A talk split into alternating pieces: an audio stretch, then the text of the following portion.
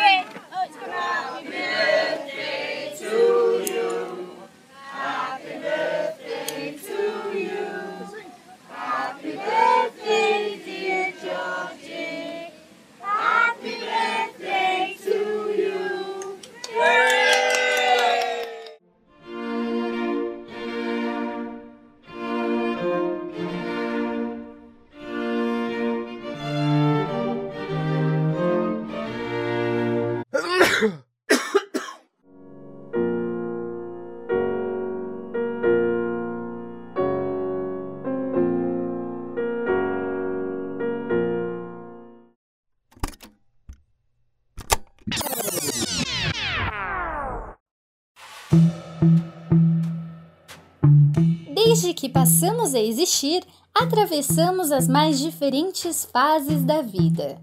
Vida essa com início, meio e fim. Nascemos necessitando dos cuidados alheios, depois, ao crescer, nos tornamos independentes. Mas ao envelhecer, uma parte da independência vai embora e a necessidade de cuidados alheios volta, em maior ou menor intensidade. Em tempos de pandemia do novo coronavírus, o cuidado com o outro se torna ainda mais importante, especialmente com aqueles que já atingiram a terceira idade. Segundo a Organização Mundial de Saúde, a OMS, essa fase se inicia por volta dos 60 anos, variando entre os países. No Brasil, a estimativa de vida é de cerca de 72 anos para os homens e 79 para as mulheres, segundo o IBGE. Essa diferença é chamada de sobremortalidade masculina, e as razões que definem esses números são várias, entre elas as causas não naturais, como a violência e os acidentes de trânsito. Mas se por um lado temos observado diversos familiares preocupados com seus entes de mais idade, de outro vemos um crescente retrato do abandono. Você está ouvindo Quarentena. Eu sou a Carol e no episódio de hoje falaremos sobre a velhice em tempos de pandemia.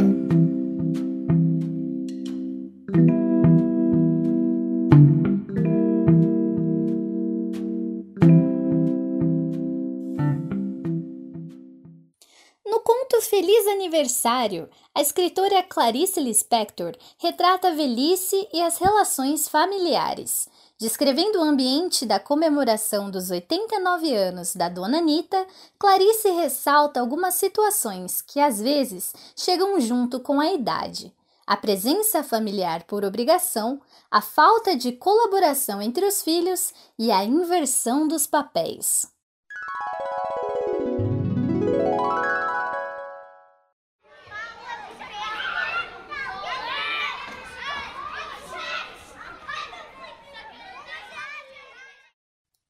E quando a mesa estava imunda, as mães enervadas com o barulho que os filhos faziam, enquanto as avós se recostavam complacentes nas cadeiras, então fecharam a inútil luz do corredor para acender a vela do bolo.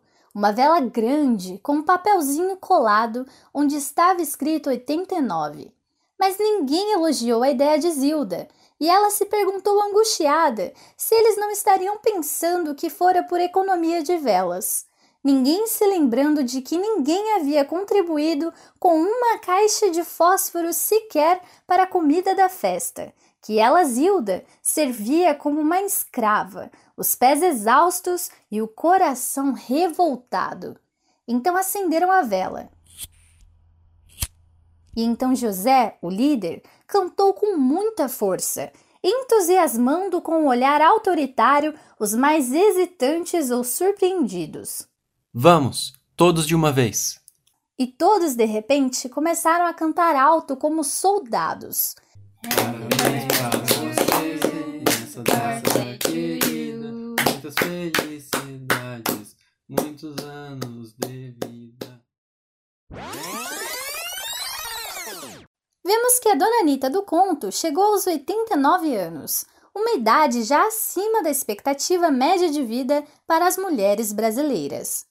Segundo o IBGE, cerca de 14% da população brasileira é composta de idosos, um número que está por volta de 30 milhões de pessoas. Falamos tanto sobre envelhecer, mas o que de fato significa isso? A palavra da vez é da professora Karina Gramani Sai, do Departamento de Gerontologia da UFSCar. Primeiro é importante que a gente entender que a velhice é uma fase da vida, a fase mais madura da vida, mas ela é mais uma fase da vida, assim como a infância, a adolescência, a vida adulta e a velhice. Então é importante que a gente entenda que desde o momento que a gente nasce, a gente está num processo de envelhecimento, né? Que inclui passar por todas as fases da vida e atingir a velhice. Aqui no Brasil e em países subdesenvolvidos, é considerado idoso a pessoa a partir de 60 anos de idade. Já nos países desenvolvidos, idoso é considerado acima de 65 anos. Por que essa diferença? Porque a gente tem características relacionadas ao nosso acesso à saúde, às condições de vida, que fazem com que as pessoas no Brasil e em países subdesenvolvidos tenham condições de envelhecimento menos é, favorecidas do que os países desenvolvidos. Muitas vezes, quando falamos em idosos, pensamos na imagem de um aposentado. No entanto, 8% dos brasileiros ainda trabalham após os 60 anos. Com o aumento da qualidade e expectativa de vida, muitas dessas pessoas continuam ativas profissionalmente. Estão dando aulas nas universidades, atuando na política, na área da saúde e exercendo muitas outras profissões que nem daria para mencionar. Mas por que então nós vemos pessoas aos 60 anos tão fragilizadas e do outro lado, pessoas tão ativas? É, se a gente entender esse processo de envelhecimento e o quanto a gente precisa se cuidar ao longo da vida, tem muito a ver com isso de chegar à velhice estando bem disposto, estando independente para as atividades de vida diária. Então, o que é importante é que a gente entenda que quanto mais a gente manter bons hábitos de vida ao longo do ciclo da nossa vida, nós vamos envelhecer com melhores condições, condições físicas, condições mentais, bem-estar. E esses bons hábitos de vida incluem além de alimentação, além de cuidados com saúde, além de atividade física, mas inclui também outras dimensões, como a boa relação é, social e familiar, em ter amigos, participar da sua comunidade, seja indo em igrejas, tendo grupo de amigos, como também ter outras dimensões de lazer, espiritualidade. Isso tudo vai nos ajudar a envelhecer bem.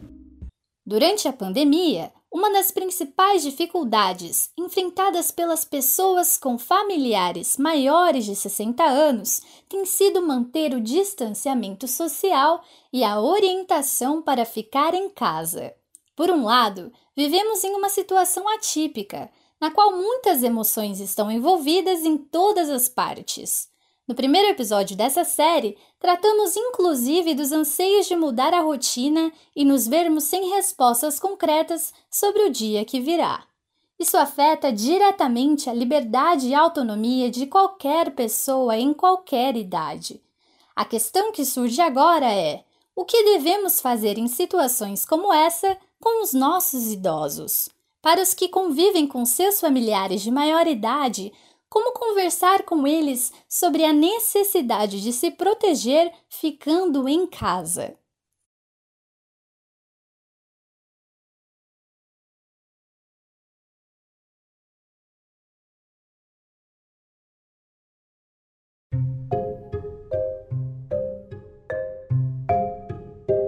É muito importante que a família que tenha um idoso dê mais importância ainda a essa situação de distanciamento social, porque a gente sabe que os idosos são grupos de risco, né? Muitos deles têm várias comorbidades associadas, como hipertensão, diabetes, insuficiência renal crônica, situações neurológicas e situações oncológicas que fazem com que esse idoso tenha um risco, ao ser contaminado pelo Covid, de ter uma situação mais grave do que as outras pessoas.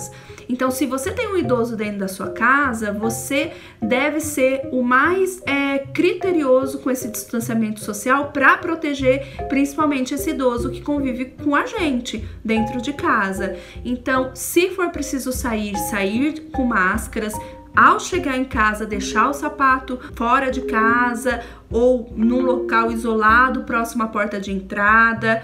É, ao chegar em casa, já trocar a roupa e se higienizar. E se vier com mercadorias, higienizar essas mercadorias que vão estar tá, é, sendo usufruídas pela família. Manter o familiar as medicações que o idoso faz de uso contínuo. Então, mesmo numa situação diferente que a gente está vivendo hoje de pandemia, é importante que os cuidados que já eram contínuos com o idoso continuem, né, em que a gente não minimize esses cuidados. Então, as medicações que são de uso contínuo, elas precisam continuar conforme prescrição médica e nos mesmos horários. Oferecer hidratação a esse idoso de duas em duas horas, isso é muito importante. Ficar atentos a alterações de comportamento desse idoso, como confusões mentais e principalmente incentivar esse idoso que está com a gente em casa a manter atividades físicas e de estimulação cognitiva para preservar a vida dele.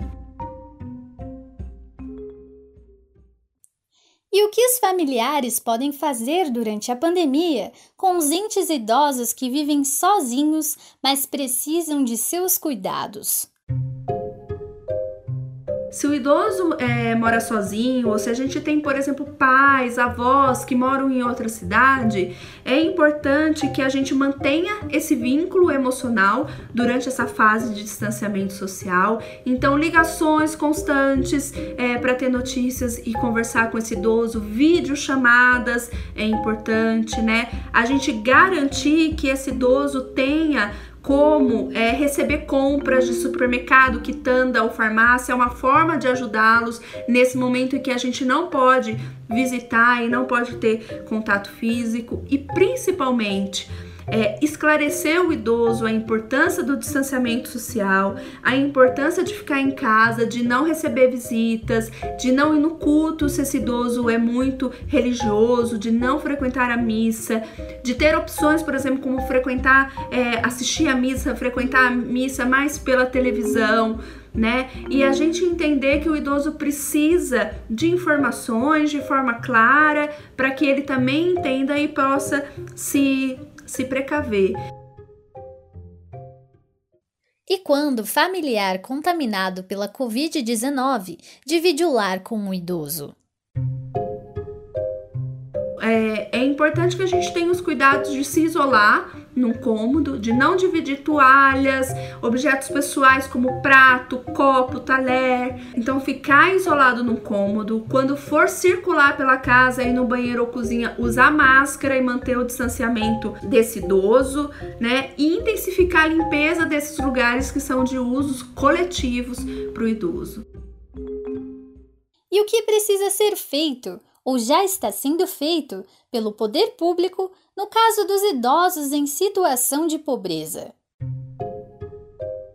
A gente já tem alguns idosos, né, que recebem aposentadoria, mas a gente sabe que muitas vezes a aposentadoria não provê todas as necessidades, né, econômicas. A gente tem idosos que conseguem o benefício complementar. Essa situação de distanciamento é, social, ela só vem acentuar as desigualdades sociais já existentes, tanto para os idosos como para as populações vulneráveis né? Então a, gente sabe que a população de rua também sofre nesse momento de distanciamento social. É importante que a gente garanta um auxílio é, emergencial, que haja um rastreio dessas pessoas idosas é, em situação de pobreza pela Secretaria de Assistência Social, um apoio da comunidade aos idosos moradores em áreas de pobreza e o acompanhamento da equipe de saúde da família. Está é, tá sendo discutido o oferecimento de auxílio emergencial para os cuidadores informais, que são aquelas pessoas que cuidam de idosos, mas não de uma maneira profissional, né? Isso seria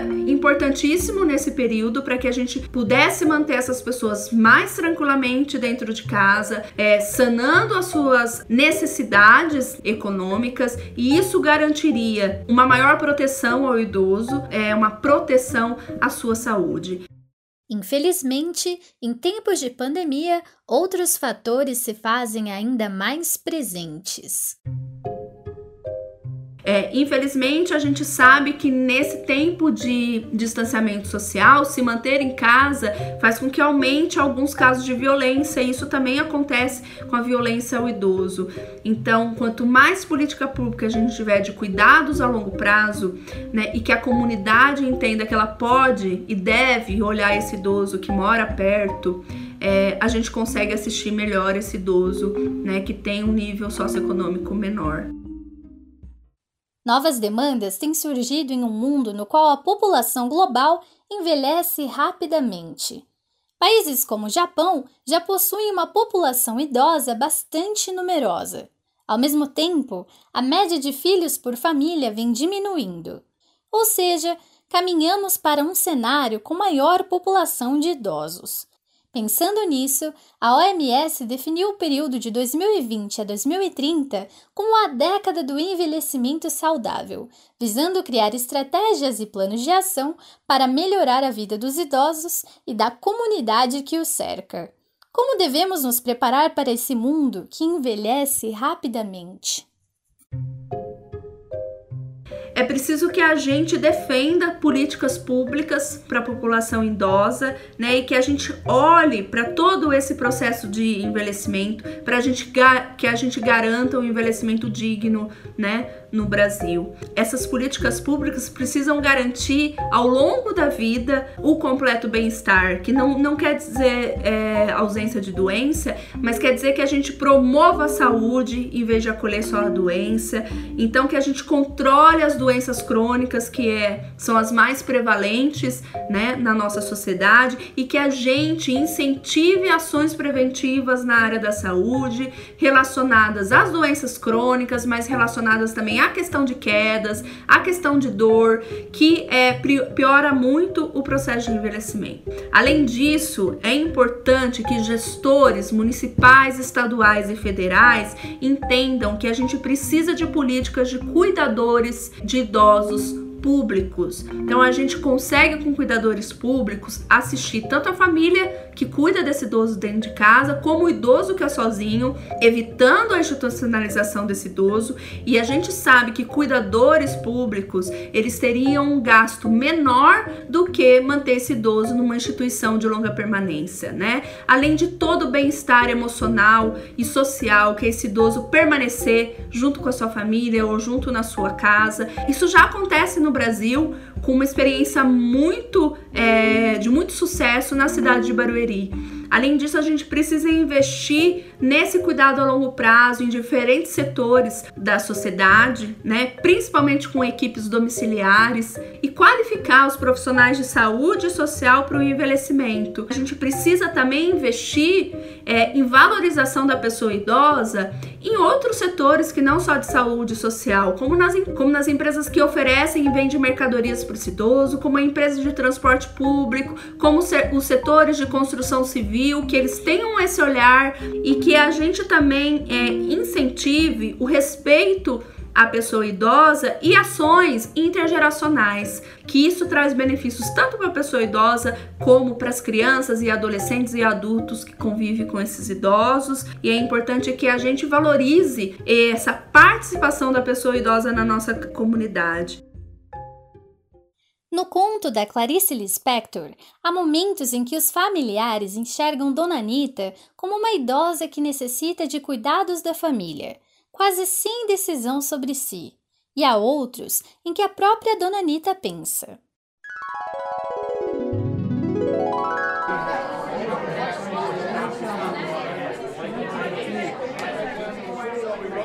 Como tendo sido tão forte, pudera dar à luz aqueles seres opacos, com braços moles e rostos ansiosos. O tronco fora bom, mas dera aqueles azedos e infelizes frutos, sem capacidade sequer para uma boa alegria. Como pudera ela dar à luz aqueles seres risonhos, fracos, sem austeridade? O rancor roncava no seu peito vazio.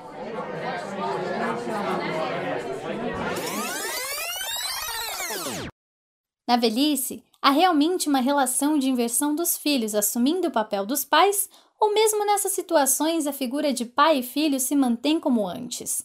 Como se sentem as partes envolvidas? Quem tem uma história para nos contar é a Maria, filha da dona Joana, e que passa por uma situação bastante semelhante.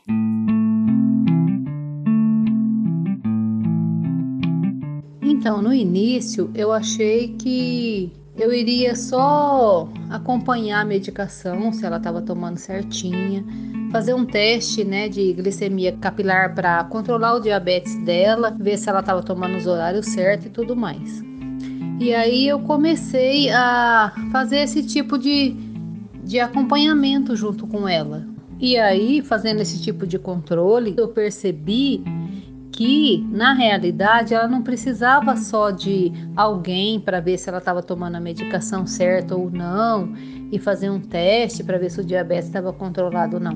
No decorrer desse tempo eu percebi que ela precisava de muito mais que isso. Ela precisava de alguém do lado dela, de uma companhia para ela, é, de uma proteção no geral para ela. Porque eu percebi que aí aconteceu uma dependência. Eu comecei a dar medicação, caminhar para tomar banho. Aí eu comecei a perceber também que aquela comida gostosa que ela sempre fez para gente se reunir todo mundo e almoçar no domingo junto com ela, ela já não conseguia mais, já estava se esquecendo, né, do tempero, de como fazia, já deixava queimar.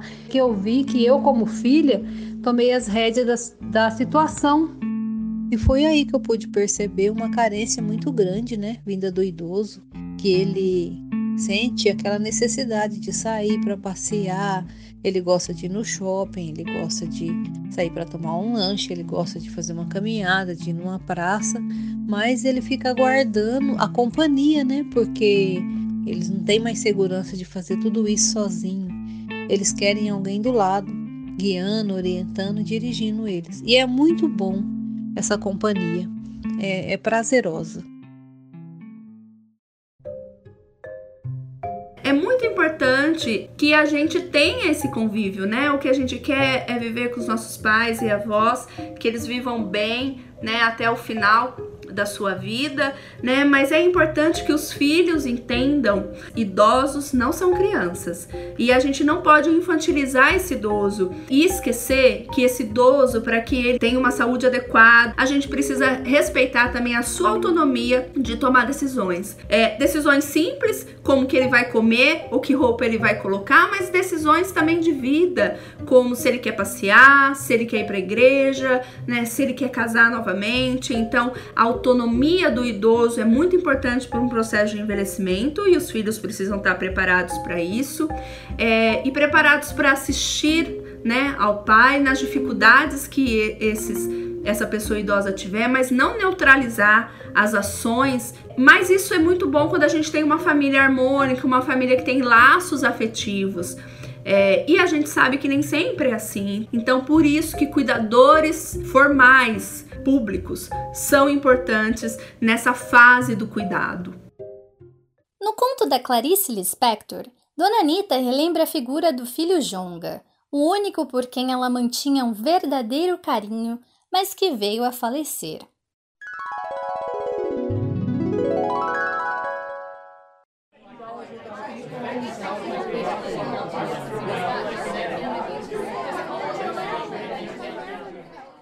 Como Jonga fazia falta nessas horas. Também fora o único a quem a velha sempre aprovara e respeitara, e isso dera a Jonga tanta segurança. E quando ele morrera, a velha nunca mais falara nele, pondo um muro entre a sua morte e os outros.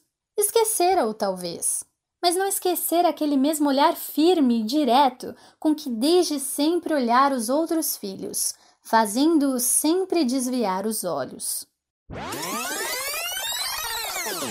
Depois desse incidente, Dona Anita é evidentemente afetada. A festa já não é mais a mesma quando era Jonga quem puxava os parabéns e sabia o que dizer em quase todas as situações. Algo inevitável para todos nós, mas que às vezes é um tabu, é justamente a morte.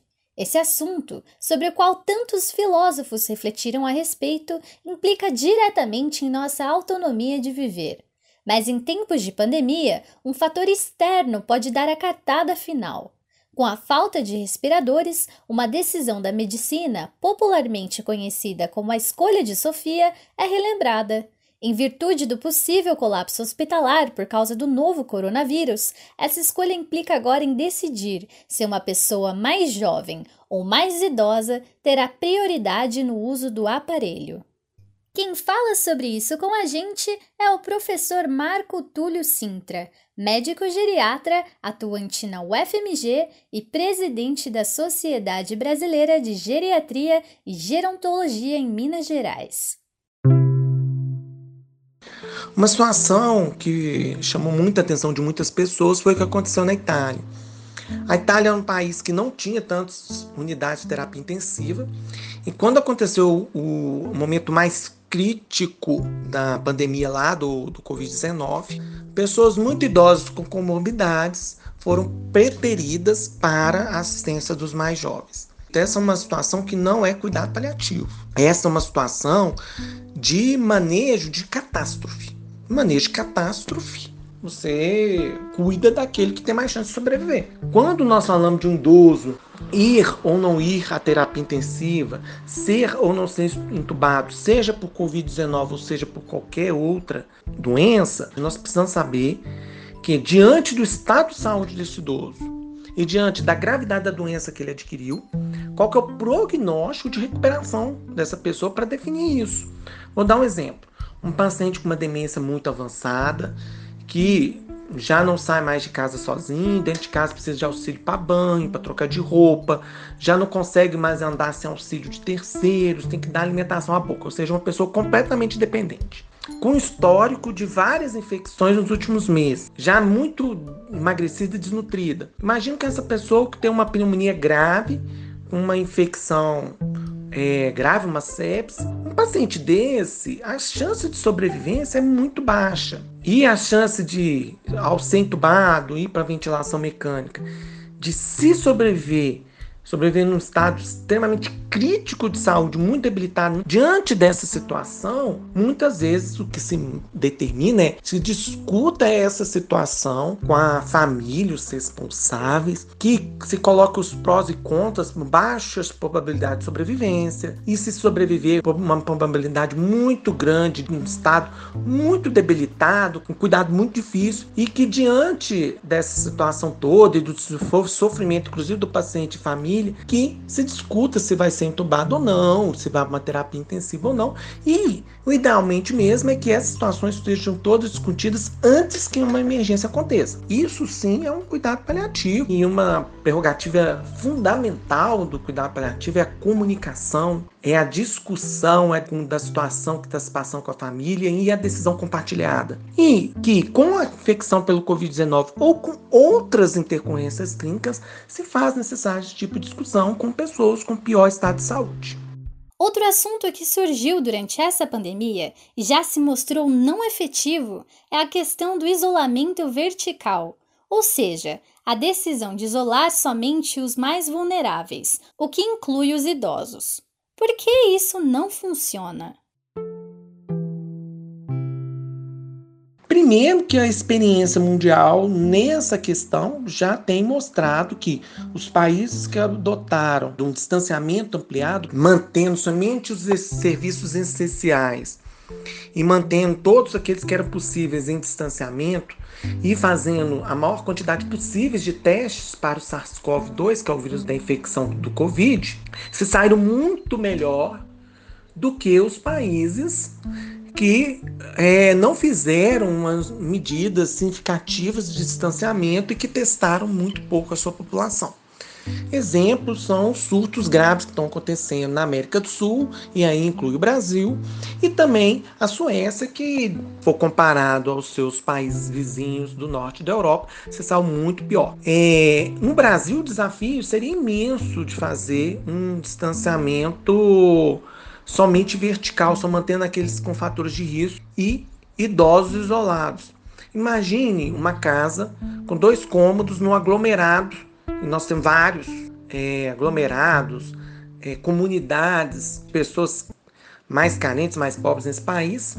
Imagina uma casa de dois cômodos, três cômodos, manter uma pessoa idosa, por exemplo, isolada, distanciada dos demais membros da família. Tem uma sala, tem banheiro e tem um quarto. Não tem como, é inviável. Pessoas morando em, parafitas na região amazônica, dentro na com baixo da, das parafitas com um rio passando e manter um, é, somente as pessoas de maior risco em distanciamento. Não tinha como. É, era impossível, porque alguém lá dentro teria que sair para trabalhar.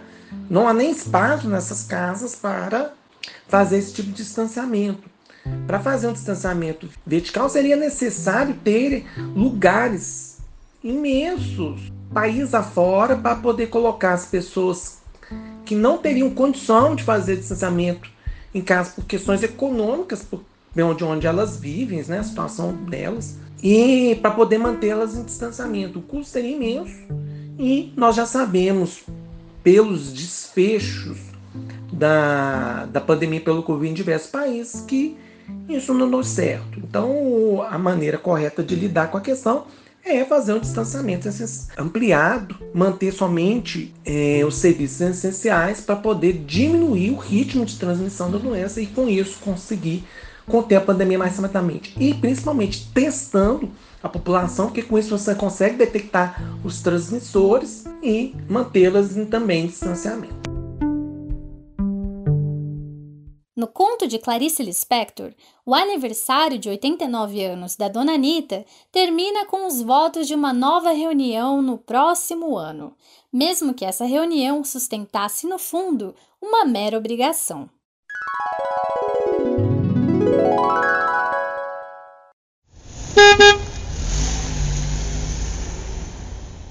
Até o ano que vem. Repetiu José em direta feliz, acenando com a mão com vigor efusivo. Enquanto isso, lá em cima, sobre as escadas e contingências, estava a aniversariante sentada à cabeceira da mesa. Será que hoje não vai ter jantar? meditava ela. A morte era o seu mistério.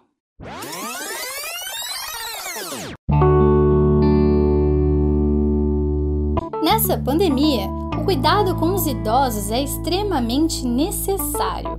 Além disso, é mais um exercício de empatia, especialmente com aquele que carrega consigo toda uma experiência de vida e que um dia já esteve do outro lado cuidando de alguém. Envelhecer é natural no curso da vida e é um fenômeno que acontece a cada dia de nossa existência. Mas tomar certos cuidados agora pode projetar um amanhã melhor que o hoje. Afinal, quando tomamos medidas preventivas nessa pandemia, não estamos prevenindo somente a nós mesmos, mas todos aqueles que convivem conosco. Vale lembrar que a discriminação contra pessoas por motivos de idade, chamada etarismo, é uma forma de preconceito, e o abandono de idosos é crime. Denúncias podem ser feitas pelo Disque 100 gratuitamente. Apesar da distância física, espero que a mensagem chegue até você nessa grande rede digital. Estamos juntos, mesmo cada um na sua casa, em diferentes fases da vida e em um abraço virtual. Eu sou a Carol e esse foi o Quarentena.